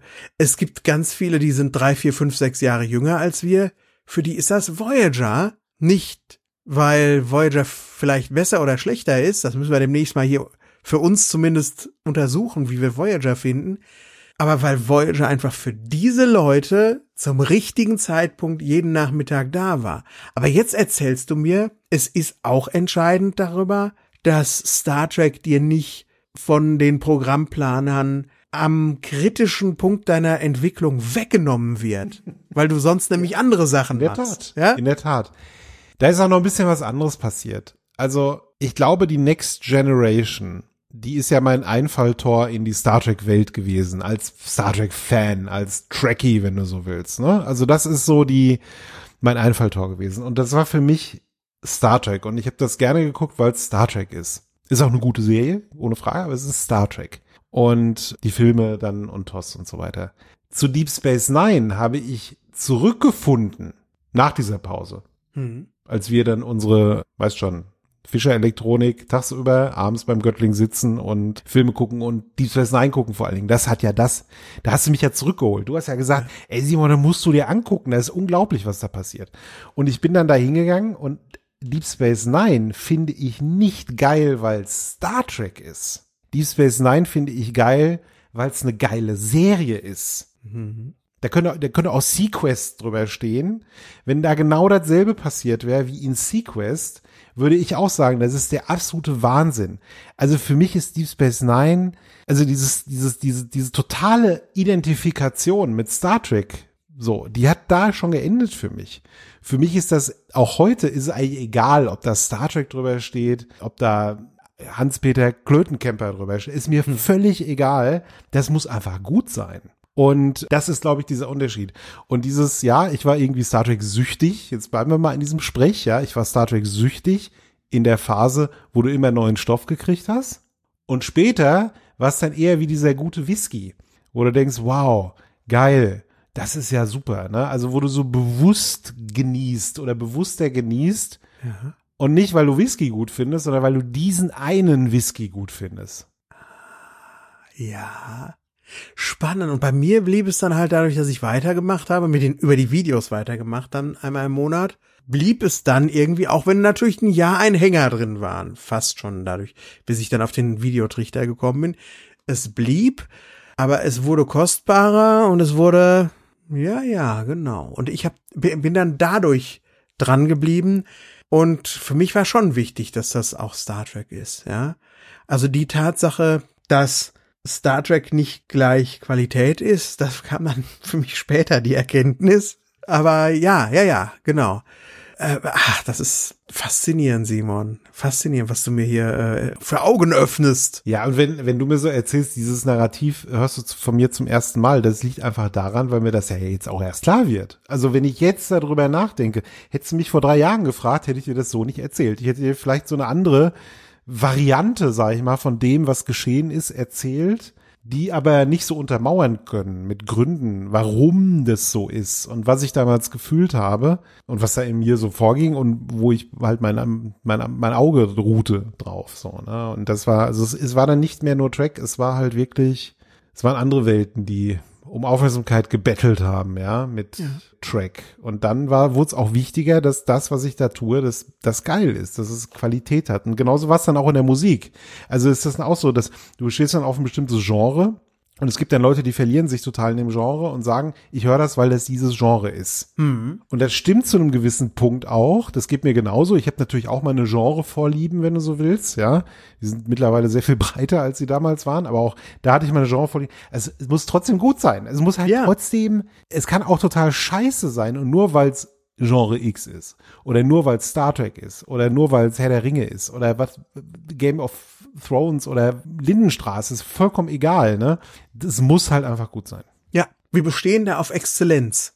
Das geht. Ja, Ex, ne? aber die definiert ja jeder anders für Ja, sich. natürlich. Und Exzellenz kann für mich auch sein, dass mich was amüsiert einfach zum richtigen Zeitpunkt oder mich irgendwie mitnimmt oder so. Oder dass es intellektuell stimulierend ist. Das ist ja immer unterschiedlich, wie du das so definierst. Es muss halt etwas machen mit mir. Das ist der Punkt. Es muss irgendwas in mir auslösen, wo ich denke, das fand ich jetzt gut.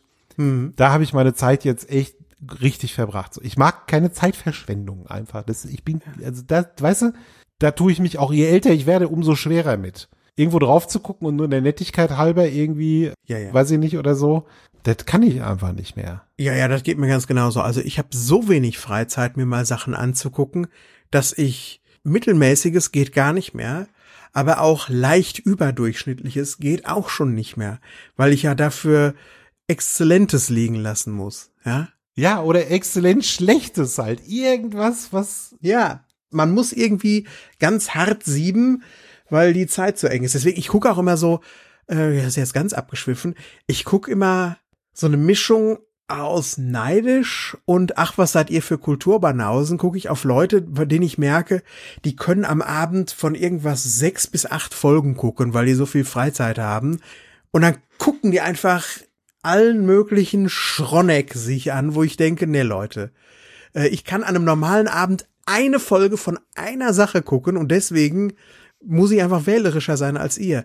Und das ist natürlich auch scheiße manchmal, weil du dann so eine, so eine, so eine Elitarismus dann da entwickelst. Einfach nur total, ne? Und aus einem Freizeitmangel heraus, ne? man muss ja auch sagen, das Problem ist ja auch in gewisser Weise hausgemacht. Ne? Man entscheidet sich ja dafür, so viel zu arbeiten. Man Ja. kann ja auch, weiß ich nicht, nichts machen. Ist, ist jetzt nicht so, dass du in Deutschland verhungern würdest, ne? wenn du dich für diesen Weg entscheidest. Aber, und das ist auch völlig in Ordnung im Übrigen, aber in meinen Lebensentwurf und auch in deinen passt es halt nicht rein so, ne? Also irgendwie nur etwas zu gucken, weil es ein gewisses Label hat oder weil, weiß ich nicht, weil man das irgendwie jetzt gut finden sollte, aus welchen Gründen auch immer oder schlecht finden oder weiß ich nicht, das ist, funktioniert einfach nicht mehr.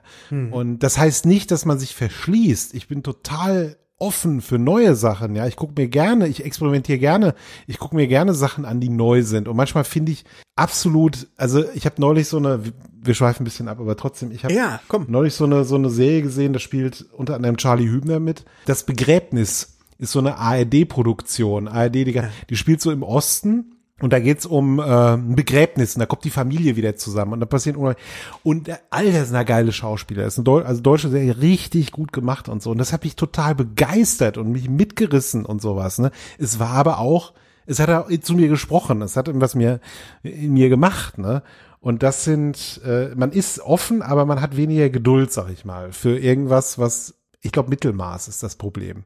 Wenn es total schlecht ist, kann es ja wieder interessant sein. Aus anderen Gründen dann. Ich glaube, Mittelmaß und diese ständige Berieselung an Mittelmaß. So. Oder nach dem Motto, sei doch froh, dass es da etwas Neues gibt, ja. Nein. Es reicht mir nicht mehr. Das muss, also Mittel, ich glaube, der Feind meiner, meines Lebenselixiers ist Mittelmaß. Weil Mittelmaß bedeutet halt auch Langeweile.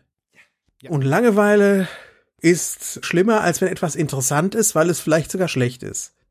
Oder Ja. was dich nervt irgendwie, es löst ja zumindest was in dir aus. Ja. Aber wenn ich da sitze und denke, sag mal, was passiert ja, was ist denn das für ein, also ich schlafe hier gleich ein, dann läuft was falsch. Ja. Ja, ja. Aber lass uns nochmal, komm, ich fange uns mal wieder ein und gleise uns mal wieder auf, indem ich nochmal wieder zeige, dass wir eben unterschiedlich aufgegleist waren. Simon in Richtung Rock'n'Rollhausen mit dem, ich habe jetzt so dieses, dieses Starlight Express Dinger vom, vom Auge. Du bist, du bist die Rock'n'Roll Eisenbahn jetzt, die da so irgendwie rumfährt, ne? Und ich bin so diese futuristische, weil ich bin ja auf Star Trek eingestellt noch. Und ich fahre da so lang. Und selbst wenn nie mehr Fernsehen im Star Trek war, selbst wenn nie mehr Star Trek im Fernsehen war, so rum, als 1994 ein richtig brennender Star Trek-Fan wurde ich erst danach. Wurde ich durch die Videos. Das glaube ich, ja. Weil das war wirklich, wann kommt der nächste Stichtag? Wann kommen die nächsten vier Folgen? Und dann macht es Ding Dong, Postbote kommt die 4.12 und die 2.12 in einem Karton. Yeah, Tag gerettet, ja. Und beide zweimal, weil einmal für Thorsten. Das musst du ja auch nochmal reinziehen. Vier Dinger, Dinger. Tag gerettet. Und dann habe ich das wirklich zelebriert. Immer zuerst die beiden Voyager-Folgen geguckt und dann die beiden Deep Space Nine Folgen, weil schon damals hatte ich natürlich eine Gewichtung da drin, was ich besser finde. Und man will sich ja so das Beste für zum Schluss auffallen. So wie ich auch immer, wenn ich eine Pizza esse, esse ich zuerst den Rand. ja, Voyager ist der Rand von der Pizza und was ja auch nicht schlecht ist, Pizzarand kann fürchterlich lecker sein. Ich finde das toll, wenn wir eine Pizza umdrehen, wie methodisch du da immer rangehst, finde ich super. ja, oder? Deep Space Nine ist die Pizzamitte gewesen damals für mich einfach. So. Und so habe ich das. Und jedes Mal war das wirklich so, wie wenn als Kind Weihnachten war. Wenn so eine neue Videolieferung ankam, war ich richtig, yeah!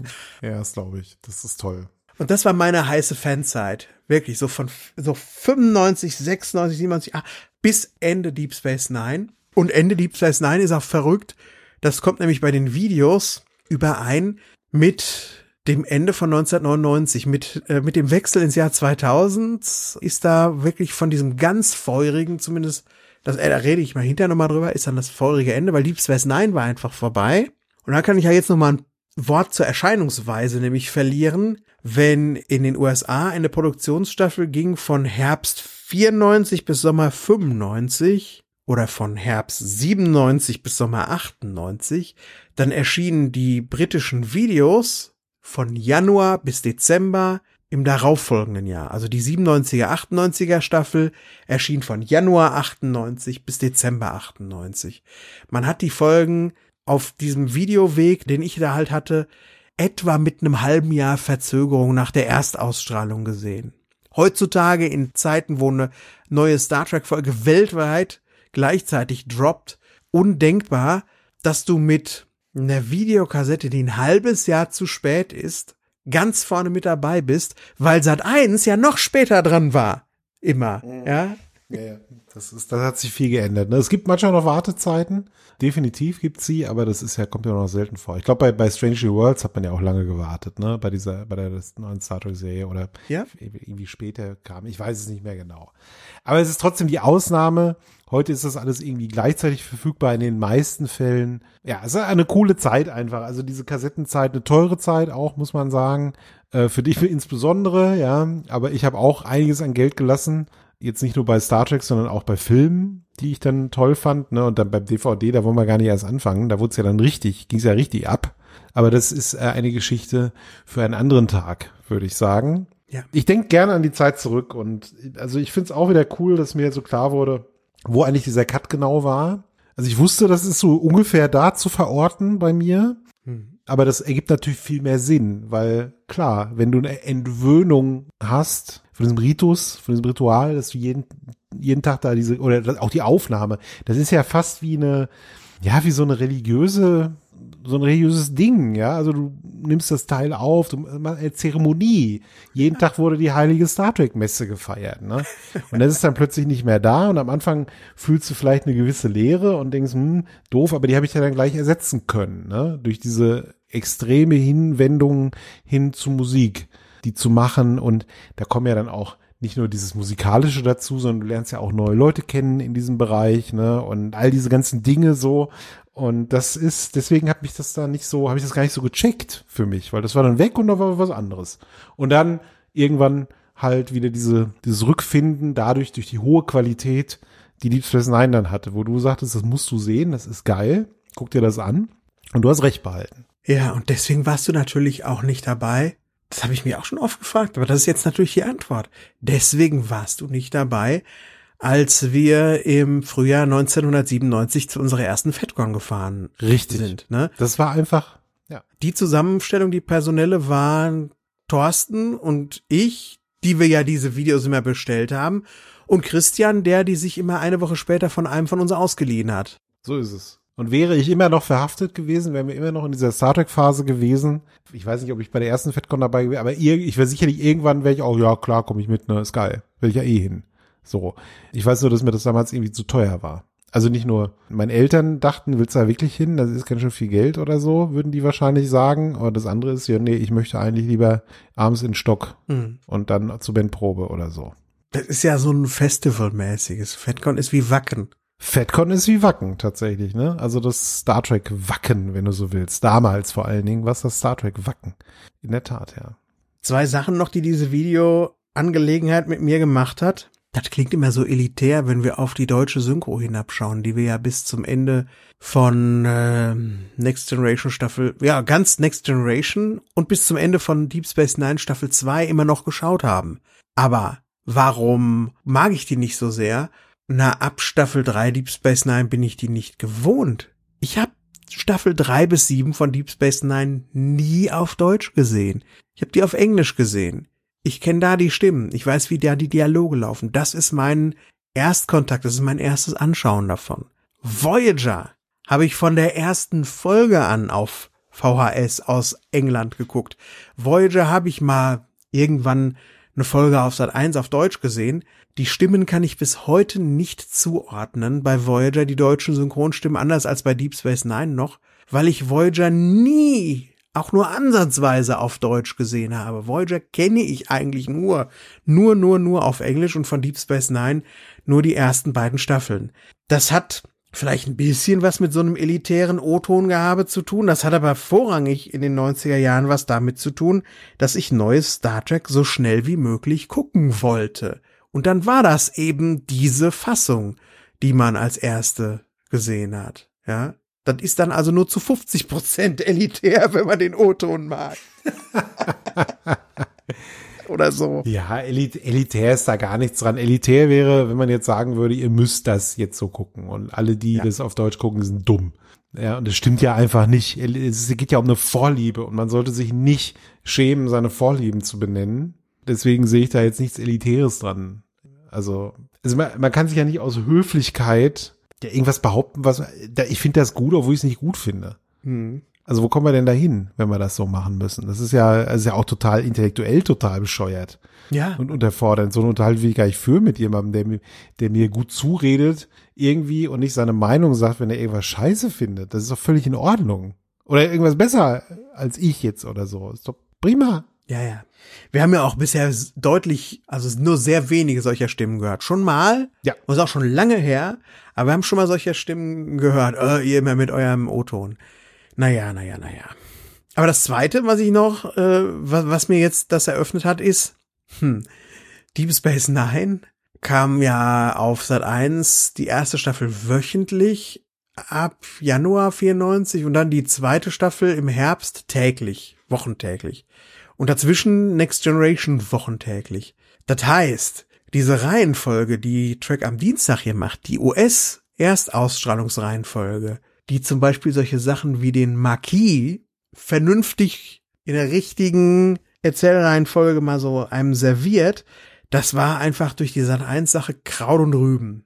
Jetzt aber sind wir an einem Punkt, wo zumindest für mich die Track am Dienstag Reihenfolge einigermaßen übereinstimmt mit der Reihenfolge, wie ich die Dinger damals gesehen habe. Weil wenn so ein Paket ankam, dann habe ich gesehen von der vierten Staffel Deep Space Nine die Folgen 19 und 20 und von der zweiten Staffel Voyager die Folgen 19 und 20. Und das entspricht in etwa, in etwa, nicht tausendprozentig, aber es spricht in etwa so im Zeitrahmen dem, wie wir es bei Track am Dienstag hier behandeln werden. Äh, das wird wahrscheinlich für die meisten Hörerinnen und Hörer nicht gelten, weil die nach wie vor das bei Sat 1 gesehen haben und dann da die deutsche Willkür vorherrschte. Aber für mich ist es jetzt so, dass sich die, die Reihenfolge, in der wir es besprechen, fühlt sich für mich sehr richtig an. Richtiger als vorher noch. Ja, ich find's toll, dass wir das, also weil so habe ich es natürlich auch nie gesehen. Ne? Also ich habe es nie so gesehen, Star Trek. Ähm, jetzt mal abgesehen von dem äh, von Next Generation Phase. Also wo du halt wirklich dann die Folgen in der richtigen Reihenfolge auch gesehen hast, ne? Aufeinanderfolgend. Und aber Voyager und ich habe ja Deep Space Nine dann geguckt, zuerst bei dir, dann habe ich Voyager auch noch geschaut. Ähm, das war aber, glaube ich, noch gar nicht um. Das hatte noch irgendwie, war gerade noch in Produktionsphase, ne? Richtig. Und ich weiß auch, dass ich die siebte Staffel Voyager, da weiß ich überhaupt, habe ich überhaupt nicht mehr auf dem Schirm, kann mich kaum dran erinnern. Und Enterprise war eine Serie, das ist wieder auch eine andere Geschichte, die ich viele Jahre erst nach Ende dann gesehen habe. Zumindest dann so ab Mitte der ersten Staffel, weil die ersten paar Folgen der ersten Staffel habe ich damals auch im Fernsehen geguckt, als sie kamen. Ja. Oh, die habe ich noch auf ganz andere Art und Weise geguckt, aber da kommen wir dann. Ach, weißt du was, Simon, das machen, das packen wir 2029 aus, wenn wir bei Enterprise angekommen sind. Klingt schlimm. Hoffentlich haben wir es nicht vergessen bis dahin. Nee, nee, nee, das vergesse ich nicht. 2029. Ja, ja, ja. Ach du Schande. Mhm.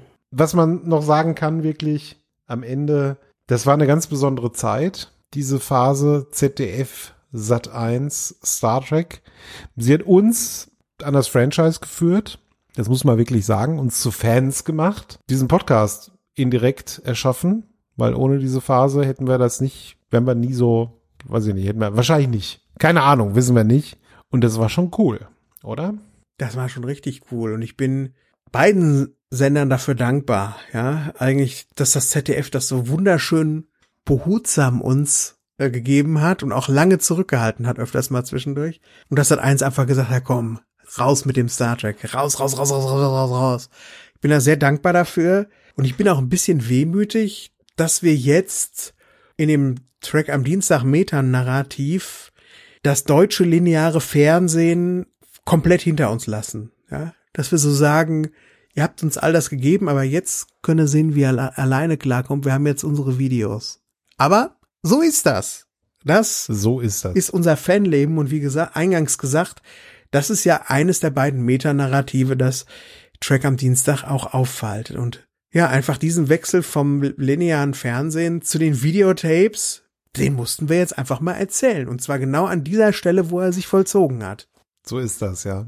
Wie habt ihr die Zeit erlebt?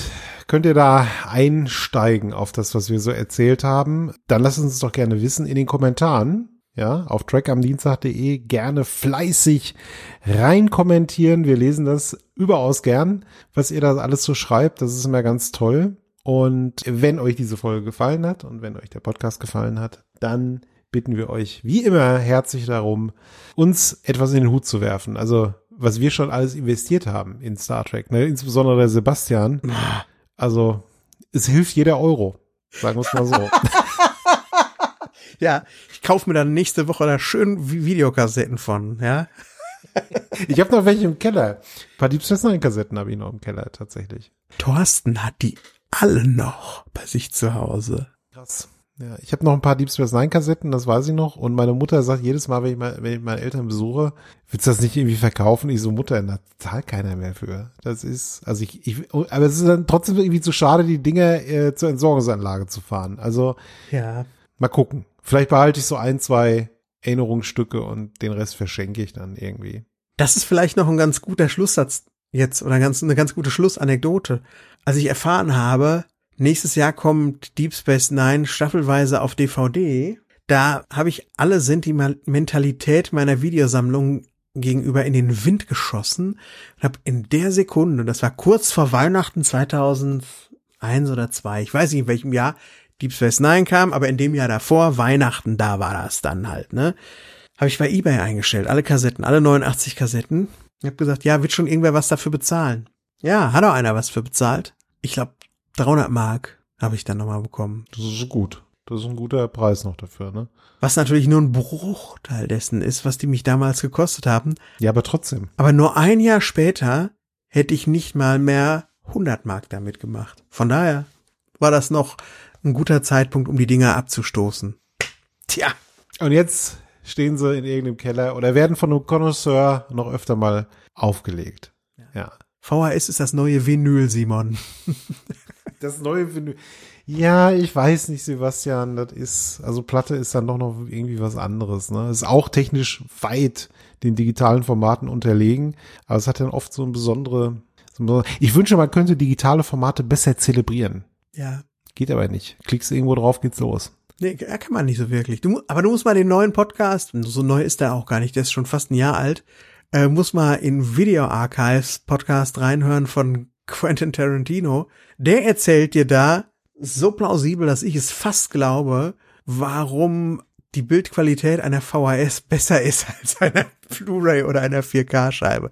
Trotzdem denke ich mir, Quentin, das kannst du kannst, das kannst du erzählen, bist du blau im Gesicht wirst. Ich bleib lieber bei den Scheiben. Mittlerweile. Naja. Aber schön, dass es noch VHS-Fans gibt. Schön, auf jeden Fall. Tolles Format und einfach was Besonderes. Einfach von der Haptik. Also ich finde, Kassetten haben einfach eine tolle Haptik. Ja.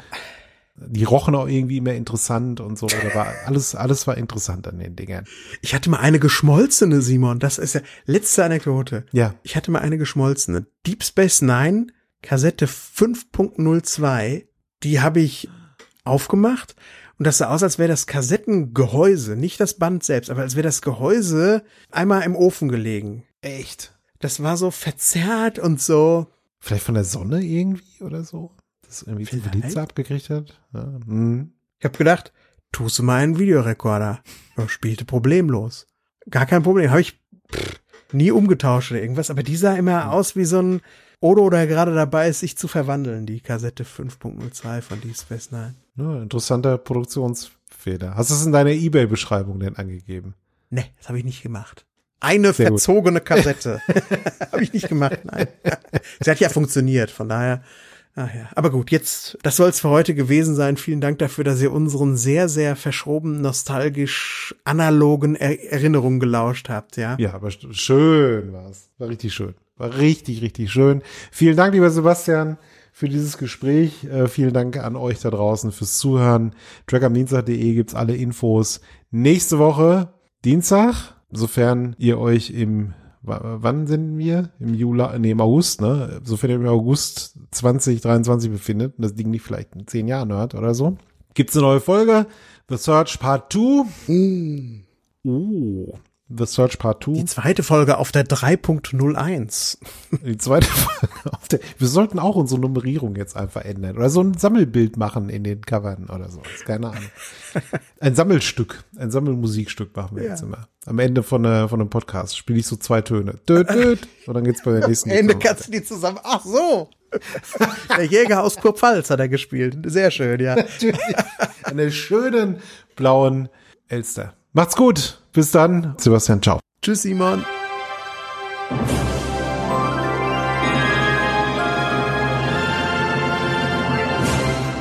Eine Galaktisch Ostort 2023 Produktion.